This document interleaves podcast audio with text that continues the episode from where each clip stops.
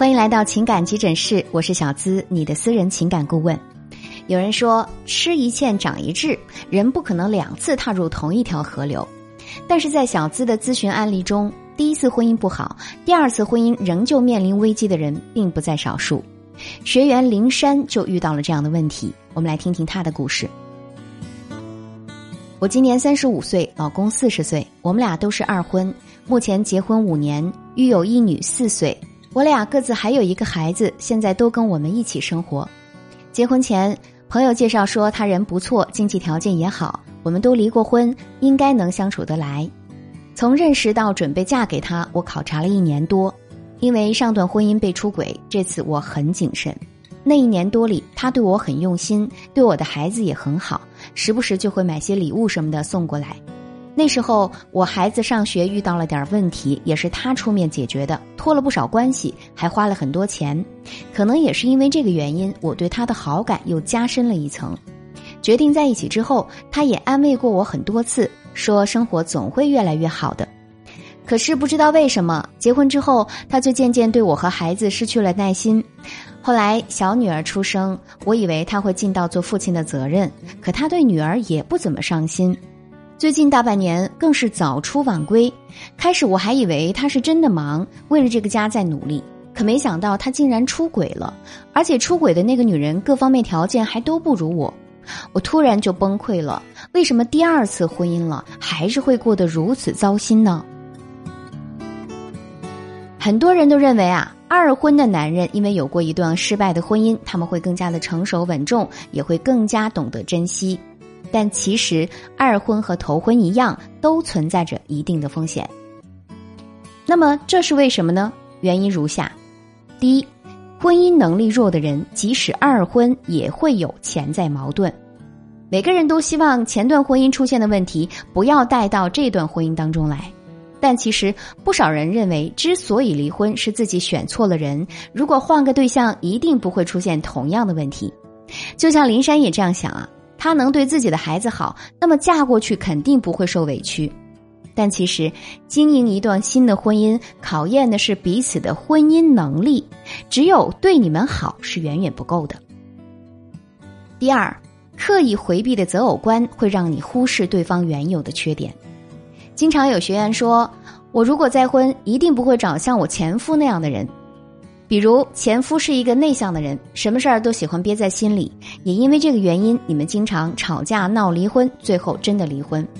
二婚你会觉得，那我选一个外向的人就不会这样了。但其实这种反差式的择偶观，很大程度上会让你从一个极端跳到另外一个极端，因为你把重心放在和前夫不一样的地方。”其他点就有可能被忽略，这将会为你以后的婚姻埋下隐患。第三，二婚的相处过程会存在情感遗产，比如林珊和现老公都有一个和前任生的孩子，那么在他们的婚姻中就不可避免会遇到跟前任合作养孩子的问题。就算离婚了，孩子还是一个纽带，万一处理的不好，就会影响到和现任的关系。那这时候，这些情感遗产就最能考验你们的边界问题。如果做不到一碗水端平，不是会遭到伴侣的不满，就是会给孩子带去不必要的伤害。而这些看起来很平常的事情，其实都需要大量又细致的沟通。有时候一点小问题都会成为夫妻矛盾的导火索。王尔德说：“结婚是想象战胜了理智。”再婚是希望战胜了经验，可想而知，几乎所有女人都希望再婚能遇见携手一辈子的人。可感情和人性的复杂，并不是想象的那么简单。针对林珊第二段婚姻出现的问题，小资帮他设定了一系列的方案，用来修复存在的情感漏洞。第一阶段，先平复心情，整理相处中最容易出现的矛盾。遇到二婚老公出轨。自然会比第一次的创伤更严重一些，很多女人会震惊、愤怒、崩溃，甚至歇斯底里。可是，如果你还想挽回，那么这个时候啊，就要先去修复情绪、平复心情，去整理你们之间那些最容易出现矛盾的时候。林珊一开始说，他们的矛盾主要是在于老公对孩子不上心，那在小资的了解和引导之下，她慢慢发现自己也是有一定的私心的。她总希望老公多关爱自己的孩子，一旦她的情感天平偏向于前妻的孩子，她就会找茬。这其实也是人的本能。可如果一直是这样，男人就会不自觉的与第一段婚姻做比较，再次滋生出向外寻求安慰的苗头。第二阶段，复盘两段感情中有哪些相似的地方，对症下药。林珊说：“他们对于前段感情的态度都是一切都过去了，往事不可追，现在好好在一起就够了。但真正的亲密关系啊，并不是锦上添花，而是我知道你的痛苦，并且能接受和抚慰你的不容易。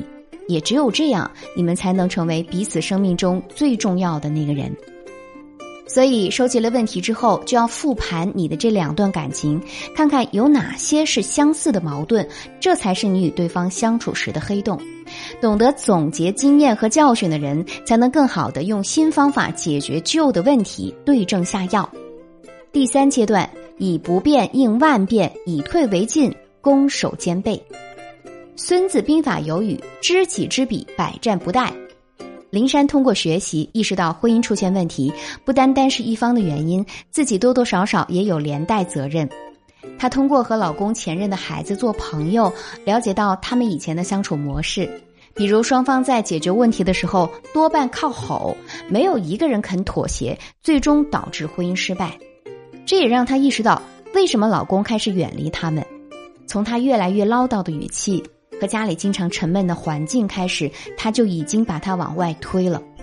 明白了这一点，他不再过多的关注他和外面那位的关系，而是啊，试着带着三个孩子一起做游戏，跟他们谈心，去游乐场玩，去短途旅游，让家里的氛围和他发在朋友圈里的照片都越来越温馨。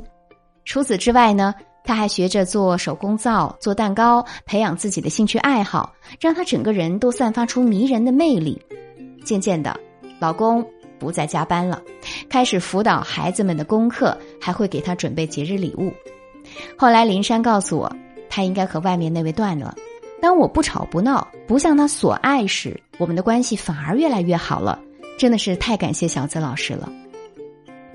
其实小资想跟大家说的是，不管是头婚还是二婚，都不是领一张结婚证就完事儿了，而是要建立起一种崭新的相处模式。这除了靠爱情、恩情、友情，还需要你的智慧和包容，才能走完这漫长的一生。如果你也刚好处于感情的迷茫期，对如何再次进入亲密关系有很多疑虑，欢迎添加小助理的微信“恋爱成长小写全拼加数字零零八”，给你最专业的解读。今天的节目就到这里，喜欢小资的朋友可以关注订阅我的专辑，有什么好的建议也可以私信找我。